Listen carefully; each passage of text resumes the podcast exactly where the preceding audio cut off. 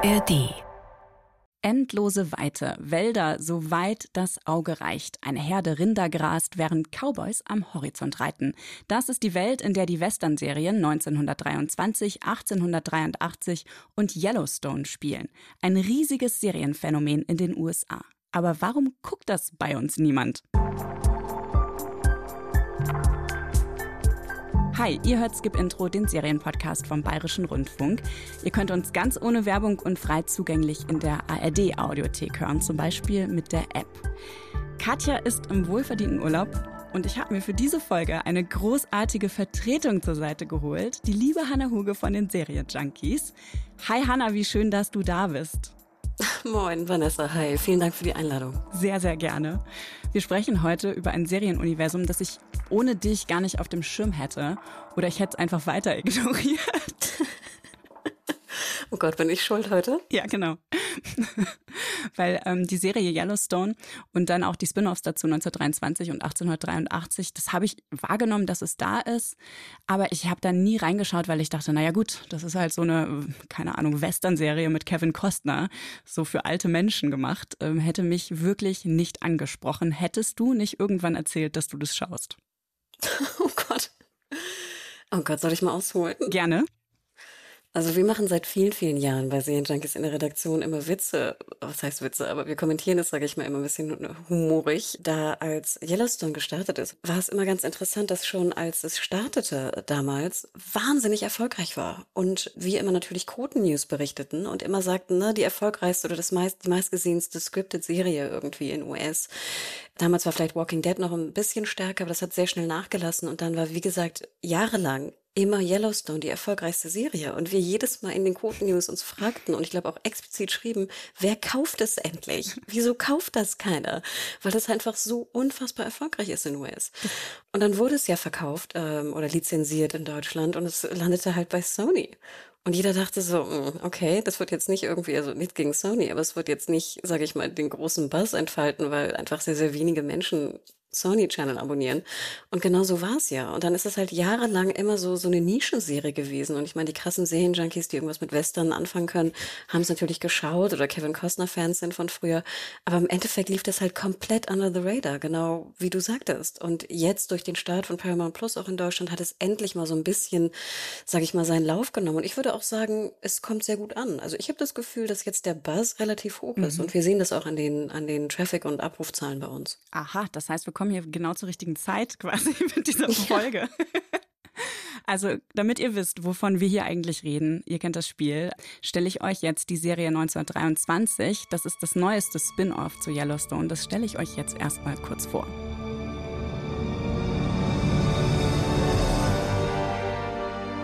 Oh, wie schön ist Montana, das Land des großen Himmels, der endlosen Prärien, Berge und Wälder.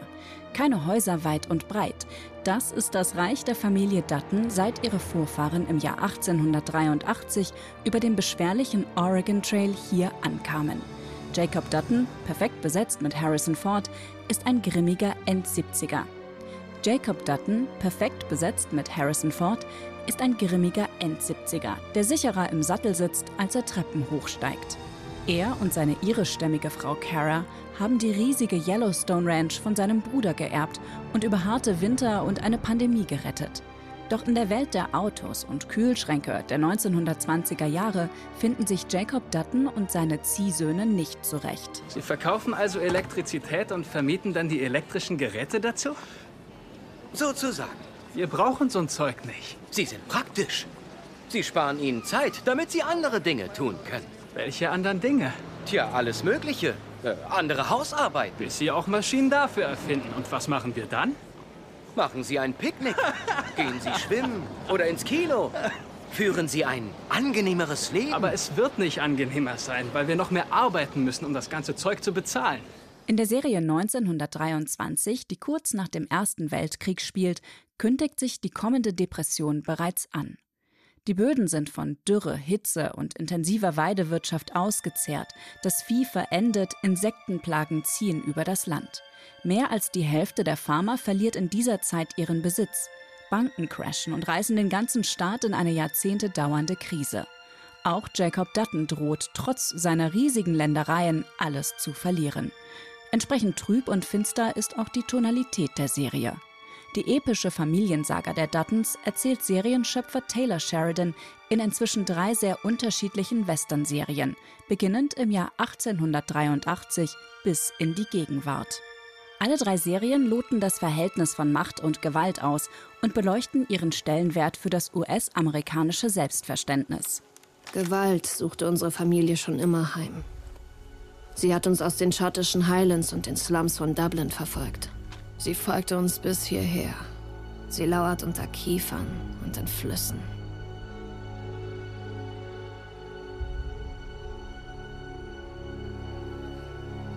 Und wenn sie uns nicht folgt, jagen wir sie. Wir spüren sie auf. Mit mittlerweile fünf Staffeln ist Yellowstone inzwischen die in den USA meistgesehene Fernsehserie. Ihr gelingt etwas Seltenes. Sie bringt ein Publikum zusammen, das sich sonst auf wenig einigen kann, darunter progressive Urbane, die sich ein einfaches, naturnahes Leben wünschen, wie es nur in der einsamen Weite des Nordwestens der USA noch möglich scheint. Ein Mythos, den auch 1923 gern und oft mit Landschaftsaufnahmen von vermeintlich unberührter Natur und Wildnis befeuert. Die meisten Fans der Serie leben jedoch selbst auf dem Land, in den konservativen und republikanisch wählenden Red States. Sie erkennen sich in den Duttons wieder, die den Kapitalismus der gierigen Ostküstenunternehmer und den Konsumfetisch der Städter ablehnen und jede Einflussnahme des Staates skeptisch sehen.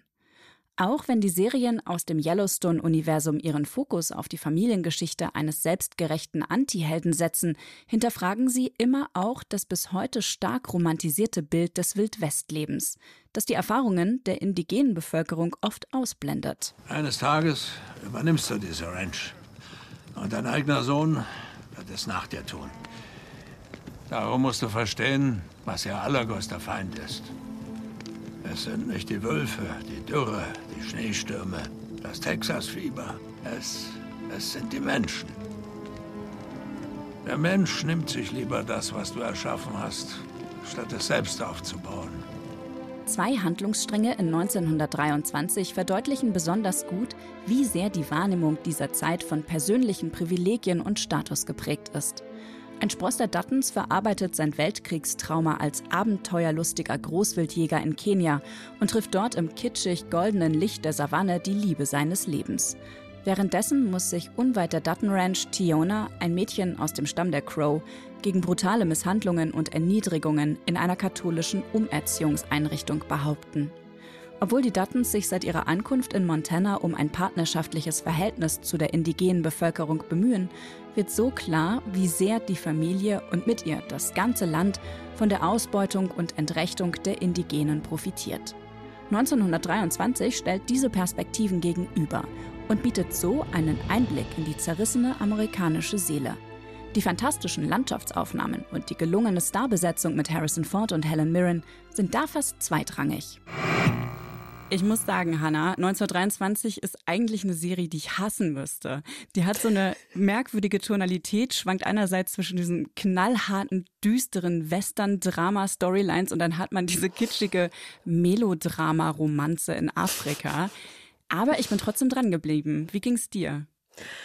Oh Gott, das macht irgendwie Yellowstone immer mit mir. Ich, äh, mir geht es genauso. Es gibt so vieles, worüber ich mich aufregen will. Typisches Beispiel, dann gibt es irgendwie eine Frauenrolle, wo ich denke so, ach, Augenroll, Augenroll.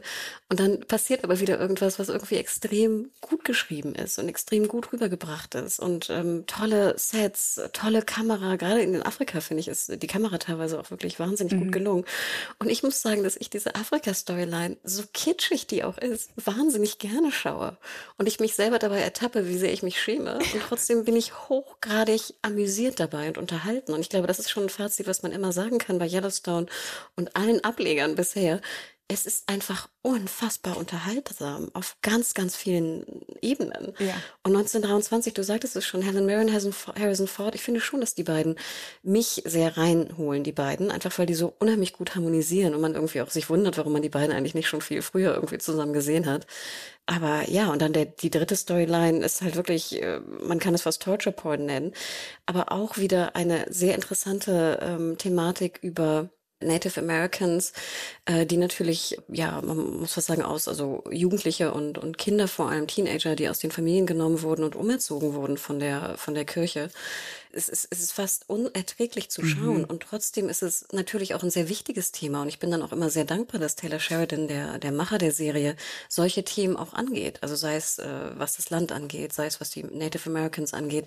Das hat er immer schon gemacht und er macht es jetzt wieder und irgendwie funktioniert es. Finde ich auch. Und was ich total super finde bei allen Spin-offs zu Yellowstone, dass die eigentlich kein Vorwissen brauchen, dass du Spaß damit haben kannst. Also du kannst einfach mit 1883, diesem ersten Spin-off, quasi der Urgeschichte zu Yellowstone und zu der Familie der Duttons, kannst du einsteigen und dann weitergucken. Und du brauchst aber Yellowstone selbst gar nicht gesehen zu haben. Natürlich macht es mehr Spaß, wenn du so die Fäden äh, verknüpfen kannst und die einzelnen Storylines und auch die Familiengeschichte so langsam zusammensetzt. Aber ich finde, dass die total auch ohne den gesamten Kosmos Spaß machen. Total, also 1883, wie du es schon sagtest, fand ich auch wahnsinnig spannend, wo es so ein bisschen um, um den Anfang ne, der, der Eroberung des Westens eigentlich ging. Auch sehr brutal, auch eine wilde, kitschige Liebesromanze drin, die ich aber auch irgendwie wahnsinnig sweet fand. Keine Ahnung, hat mich auch irgendwie abgeholt. Und es ist halt, wie du sagst, man kann einfach die zehn Folgen als kleines Package gucken. Und ich glaube auch, dass so sehr viele vielleicht reingekommen sind, die jetzt sagen, oh, ich habe jetzt keinen Bock, irgendwie vier Staffeln zu gucken, aber hier die zehn Folgen im Wilden Westen schaue ich mir mal an. Und dann so ein richtig so reingesneakt werden in dieses ganze Franchise. Und ich glaube, das hat sehr gut funktioniert. Ja, bei mir hat es auf jeden Fall super gut funktioniert. Ich bin mit 1883 so richtig eingestiegen und habe dann parallel angefangen, Yellowstone zu gucken. Und das war äh, total gut, 1883 dabei oder auch vorher zu schauen, um zu verstehen, wie diese Familie sich weiterentwickelt hat, wie diese Dynastie sich aufgebaut hat, woher das alles kommt, wie dieses Land naja, etabliert worden ist. Das fand ich äh, richtig gut gemacht und sehr, sehr durchdacht, auch wenn nicht alles an Yellowstone scheint mir durchdacht ist. Aber dazu kommen wir bestimmt gleich noch. Ähm, du hast es gerade ja schon äh, angedeutet, dass Yellowstone in den USA so ein Riesenhit ist. Ich habe gerade gelesen, dass 11,3 Millionen Zuschauende durchschnittlich eingeschaltet haben in der vierten Staffel. Momentan läuft die fünfte. Und 17 Millionen haben sich allein die erste Folge von der fünften Staffel angeguckt. Das ist heutzutage richtig, richtig viel, oder? Nee, das sind Wahnsinnszahlen natürlich heutzutage. Also ähm, gerade was linear angeht ähm, oder auch äh, Abrufe äh, insgesamt. Aber ja, das sind fantastische Zahlen und das freut mich ja auch immer. Also mich freut ja immer heutzutage, dass auch Serien noch so wahnsinnig erfolgreich sind. Und gerade auch was, was linear angeht, ne, sie wird wöchentlich ausgestrahlt, dass da noch so ein, so ein krasser Buzz ist irgendwie. Mich freut das immer. Ich habe für Yellowstone noch nie was von dem Serienschöpfer Taylor Sheridan gehört. Inzwischen ist da vom Tellerverse die Rede. Und um den Erfolg der Serie zu verstehen und auch seine Macht und seinen Einfluss, finde ich, ist auch die Entstehungsgeschichte von Yellowstone sehr spannend. Angeblich hat Taylor Sheridan bei seinem ersten Treffen zu Yellowstone mit dem Sender bzw. Studio Viacom gesagt, es kostet euch 90 bis 100 Millionen Dollar. Ihr werdet mir einen Scheck für die Pferde ausstellen von 50 bis 75.000 Dollar pro Woche. Wollt ihr das wirklich machen? Und dann soll er gesagt haben, ihr habt überhaupt kein Mitspracherecht bei kreativen Entscheidungen. Er allein wird alles schreiben und auch alles bestimmen und als Gegenleistung hat er dann eben im Studio die Zusage von Kevin Costner für die Hauptrolle angeboten. Das fand ich ganz schön dreist.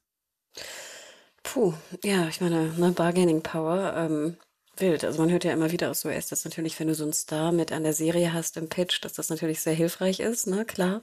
Kevin Costner hatte vorher, glaube ich, noch keine Serie gemacht. Nee. Das war natürlich ein großer, großer Push.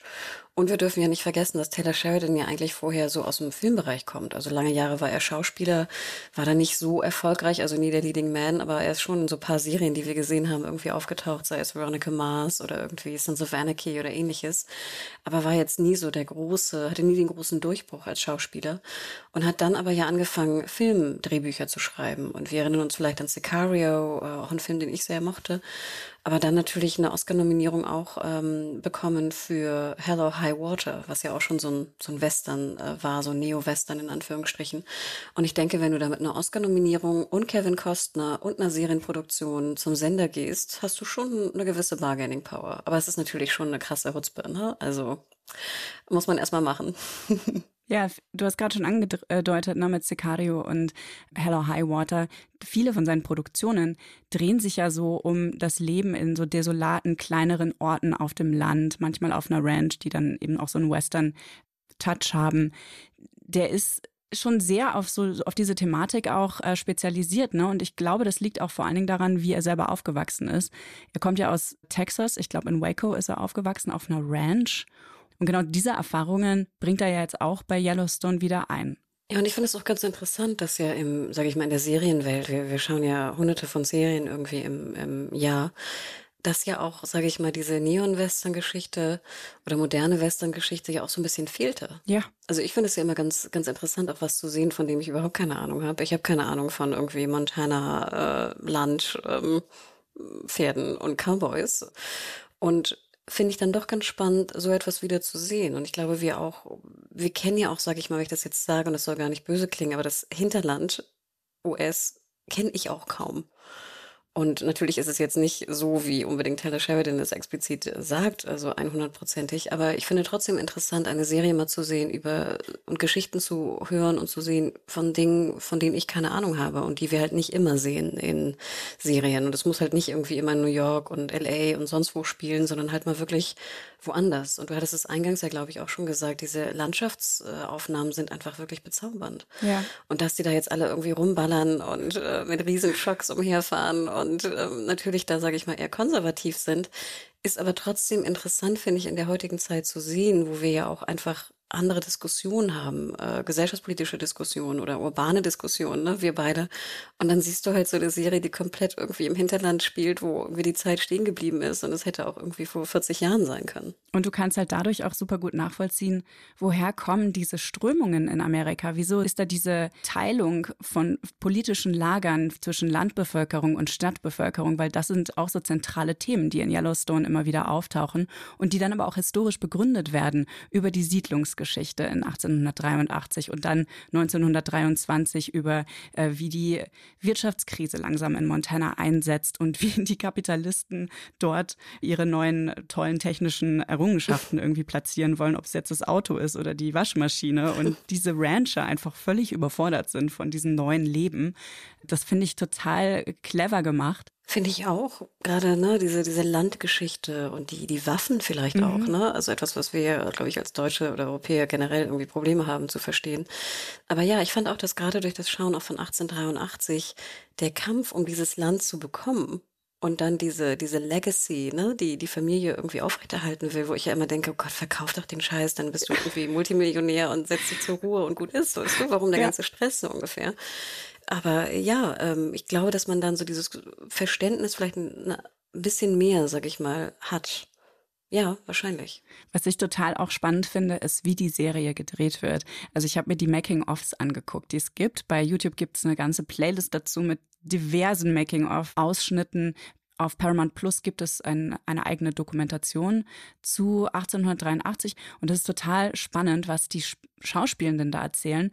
Und da gibt es zum Beispiel bei YouTube auch ein Video, was zeigt, wie die Leute äh, ausgebildet werden, weil die Schauspielenden können ja in der Regel gar nicht reiten und es wird sehr, sehr viel geritten in dieser Serie. Muss ja auch in einer Western-Serie will ich Pferde sehen, ich möchte Menschen galoppierend über große Felder reiten sehen, ich möchte den Umgang mit den Rindern sehen und so weiter. Ich möchte auch vielleicht auch ein kleines Rodeo sehen und all das sehen wir tatsächlich in Yellowstone.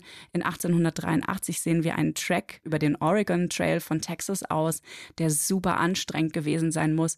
Und was ich total abgefahren fand, ist, dass äh, Taylor Sheridan da sehr viel Wert drauf gelegt hat, dass die Schauspielenden diese Erfahrungen körperlich selber durchmachen müssen. Also einerseits werden die in ein Cowboy-Camp geschickt, die setzen auf Sätteln bei 1883, die wirklich zeitgemäß sind, also jetzt auch nicht die bequemsten Sättel aller Zeiten.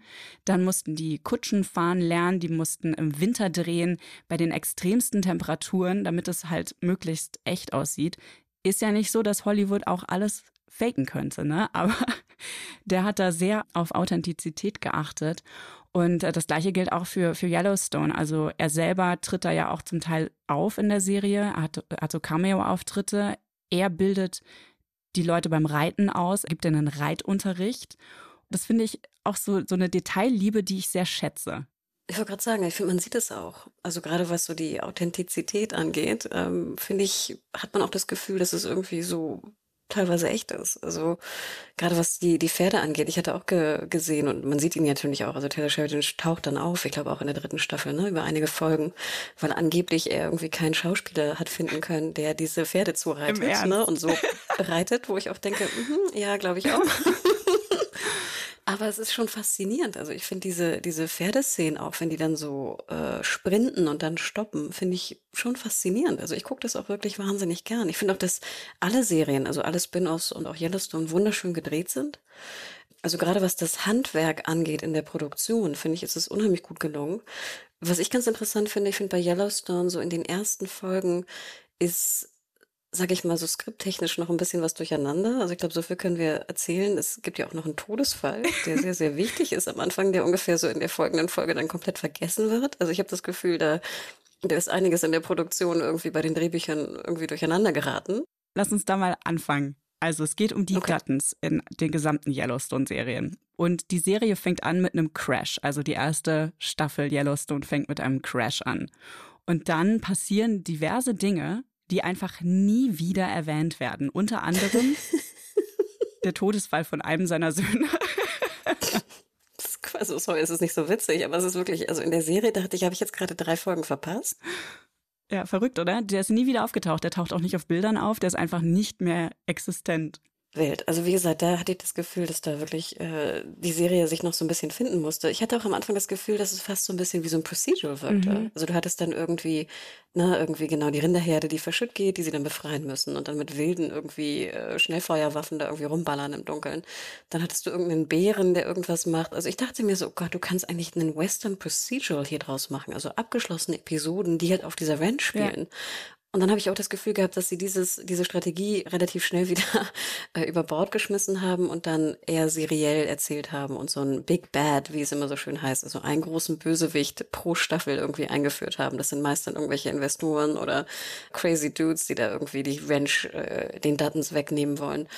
Aber ja, ich finde es irgendwie auch ganz sympathisch. Also ich mag das auch immer in Serien zu sehen, wenn man realisiert, sie müssen sich noch finden und dann finden sie irgendwie die Rezeptur, die funktioniert. Es ist halt schön, wenn eine Serie das überhaupt kann, weil in den meisten Fällen heutzutage werden die Serien einfach vorher abgesetzt und das ist bei Yellowstone glücklicherweise nicht passiert.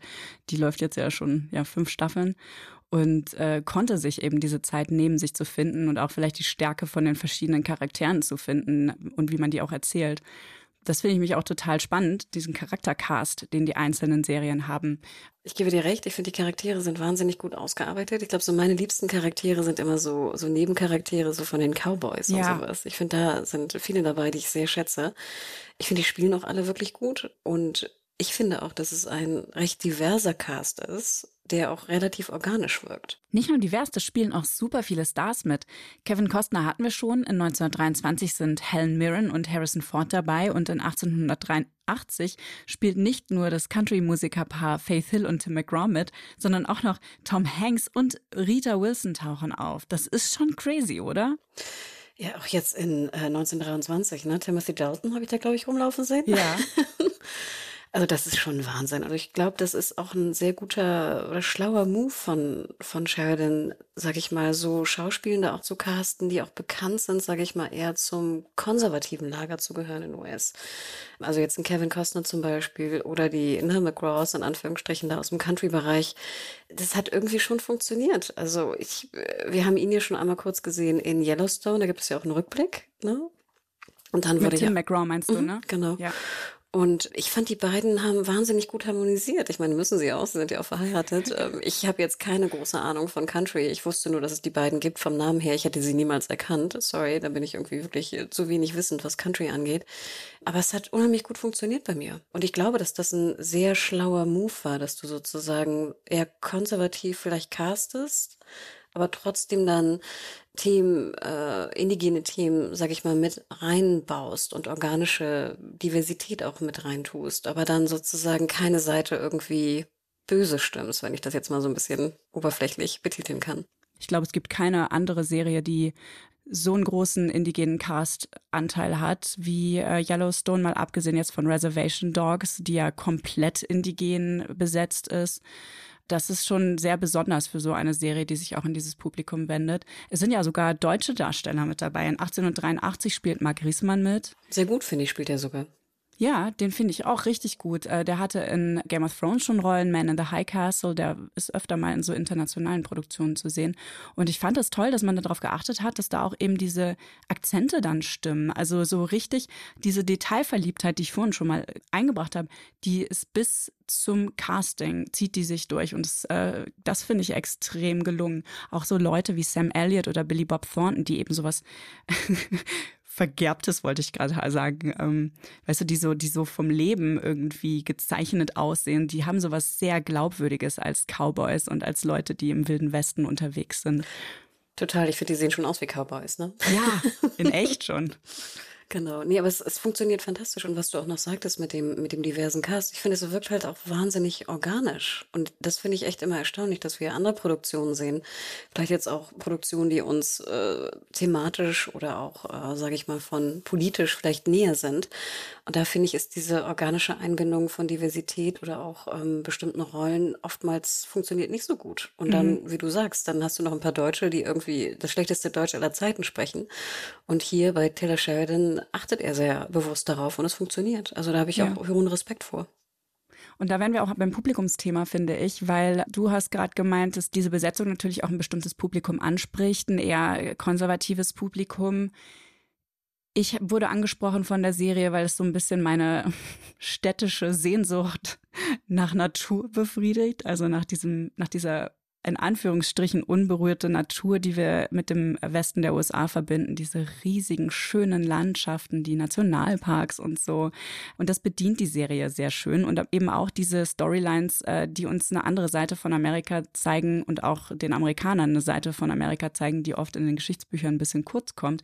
Aber da habe ich mich schon manchmal gefragt, wie schafft die Serie, dass es eben diese beiden Publikumszweige so gut anspricht. Das habe ich mich auch gefragt und ich habe mal so eine Studie äh, gelesen, die auch, glaube ich, öfter ähm, auf die öfter Bezug genommen wurde jetzt auch in der Diskussion zu Yellowstone. Ich habe leider den Titel äh, vergessen, aber da ging es darum, dass Personen, die jetzt eher dem liberalen Spektrum zuzuordnen sind, ja sehr viel mehr popkulturelle Inhalte konsumieren und geneigter sind auch popkulturelle Inhalte zu konsumieren, die nicht ihrer politischen Meinung entspricht. Oh. Und auf konservativer Ebene, die, äh, also Personen, die eher dem konservativen Spektrum zuzuordnen sind, dass sie eher weniger konsumieren und nicht so geneigt sind, Sachen zu konsumieren, die halt nicht ihrer politischen Ordnung entsprechen. Und dass somit halt Yellowstone beide trifft. Also A, die Konservativen, die sich da wiederfinden, die ne, irgendwie äh, Kevin Costner, der durch die Steppe reitet und irgendwie sein Land verteidigt und mit Riesentrucks rumfährt und irgendwie rumballert und was auch immer. Also ich überspitze das jetzt ein bisschen. Mit einem Helikopter über seine Riesenranch fliegt. Ne, also da werden natürlich, sage ich mal, diese alten Grundzüge der, der amerikanischen Kultur irgendwie ne, sehr stark betont, dass die abgeholt werden, aber dann, sage ich mal, eher du und ich, und ich meine, wir kennen uns jetzt ja auch privat ein bisschen, wir wissen, dass wir jetzt nicht dem, dem konservativen Spektrum, äh, dem amerikanisch-konservativen Spektrum irgendwie zuzuordnen sind. Aber genau wie du sagst, dass wir uns vielleicht, dass wir auch vielleicht Interesse daran finden, einfach etwas zu sehen, was vielleicht nicht unserer politischen Meinung entspricht, weil wir da, sage ich mal, offener, aufgeschlossener sind, dass wir diese Naturaspekte ähm, gerne schauen. Ich, wie gesagt, schaue wahnsinnig gerne auch einfach Pferde an. Keine Ahnung. Ich auch. Sehr, sehr simpel oder easy to please, dass ich da Pferde einfach sehr gern mag. Und somit, glaube ich, ist es gut zu erklären. Und ich finde es eigentlich ganz schlau. Und ich dachte mir auch im Nachhinein, komisch eigentlich, dass die US-Sender ähm, da nicht auch mehr Dinge so produzieren wie Sheridan. Ich glaube, er hat da eine sehr gute Formel irgendwie gefunden. Ja, ja, glaube ich auch. Allein schon, wie er das erzählt. Ne? Wir haben auf der einen Seite eben diesen konservativen Patriarchen, der alles bewahren will, wie er es jetzt hat. Äh, der ist aber eigentlich ein Antiheld, wenn man ihn mal ganz nüchtern betrachtet. Der bringt die ganze Zeit Menschen um. Er ist wirklich, wirklich kein guter Mensch. Also sein moralischer Kompass ist komplett out of whack komplett entrückt ähm, von dem, was wir als gut und böse irgendwie wahrscheinlich bezeichnen würden. Und dann haben wir diese Familiengeschichte von ihm, die eigentlich den Hauptraum aller Erzählungen im Yellowstone-Kosmos einnehmen. dieser uramerikanische Lifestyle, weil der auch bedroht wird in jeder Serie und jedem Ableger auf eine andere Art und Weise. Aber gleichzeitig sympathisiert die Serie ganz eindeutig auch mit der indigenen Bevölkerung, weil die dem gegenübergestellt wird. Denn eigentlich ist ja die Familie der Duttons ähm, Landnehmer selber. Also auch wenn sie sich immer gegen andere neue Bedrohungen für dieses Land, ähm, ne, dass sie sich dagegen wehren müssen, sind ja sie die, die eigentlich ursprünglich anderen Menschen, eben den indigenen Menschen in Amerika, dieses Land weggenommen haben.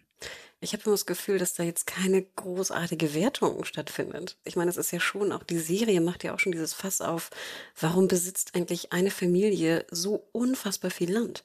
Man sagt immer von der Größe von Rhode Island, glaube ich.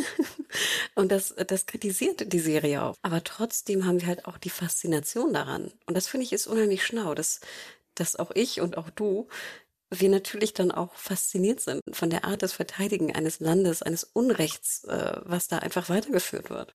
Ja, und gleichzeitig kann man total gut nachvollziehen, dass äh, diese Bevölkerung, die eben diesen, diesen Lebensstil hat oder haben möchte auf dem Land, dass die ähm, sich auch vielleicht als Opfer sehen und eben mit dieser Rolle, die die Duttons haben, äh, sich damit sehr gut identifizieren können. Total. Und ähm, auch noch ein Punkt, also das ist ja auch ganz klar, dass da jetzt, sage ich mal, so urbane Themen äh, gar nicht angesprochen werden. Nee. Also äh, Political Correctness oder Wokeness oder wie auch immer es heutzutage irgendwie kolportiert wird in den Medien, findet ja einfach partout nicht statt. Nee, nur unterschwellig, ne? indem die Serie das so macht, wie sie es macht, aber diese Wörter fallen nicht, überhaupt gar nicht.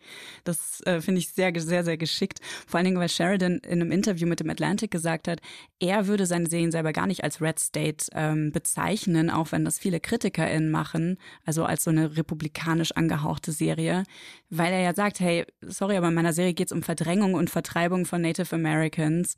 Wir zeigen, wie das abgelaufen ist mit der Landnahme ähm, und wie auch da argumentiert diskutiert wurde. Und ich kann dieser Argumentation von Sheridan sehr gut folgen, aber gleichzeitig, wie er es umsetzt, räumt Leuten natürlich trotzdem die Möglichkeit ein, sich mit den Landnehmern, mit den Duttons sehr gut zu identifizieren. Ja, man muss ja auch sagen, dass die Duttons ja auch nicht wirklich glücklich sind.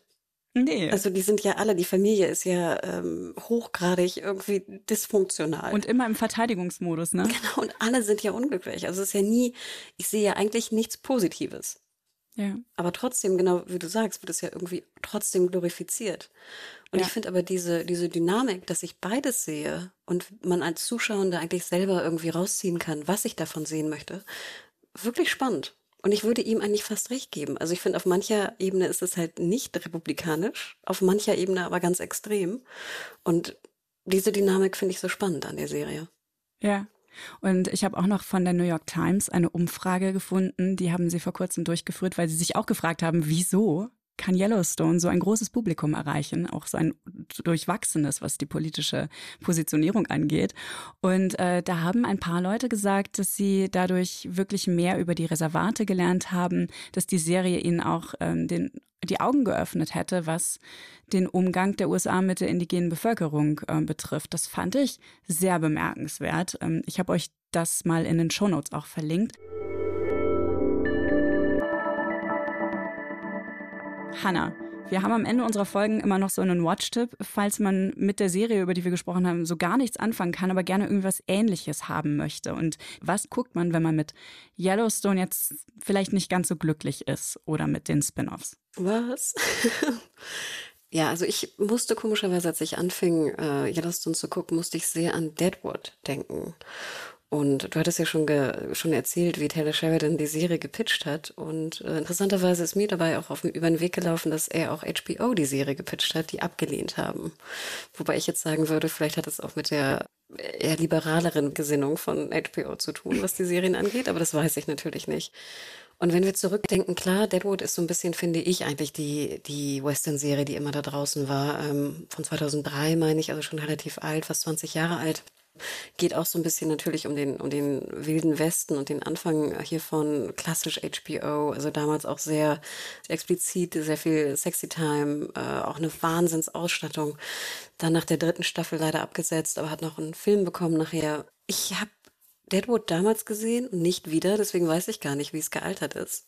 Aber ich würde fast sagen, oder ich würde es mich interessieren, wenn man jetzt Deadwood äh, schaut, wie es gealtert ist insgesamt und so den Unterschied sehen zwischen HBO damals und jetzt Paramount Plus heutzutage. Also das würde mich irgendwie reizen.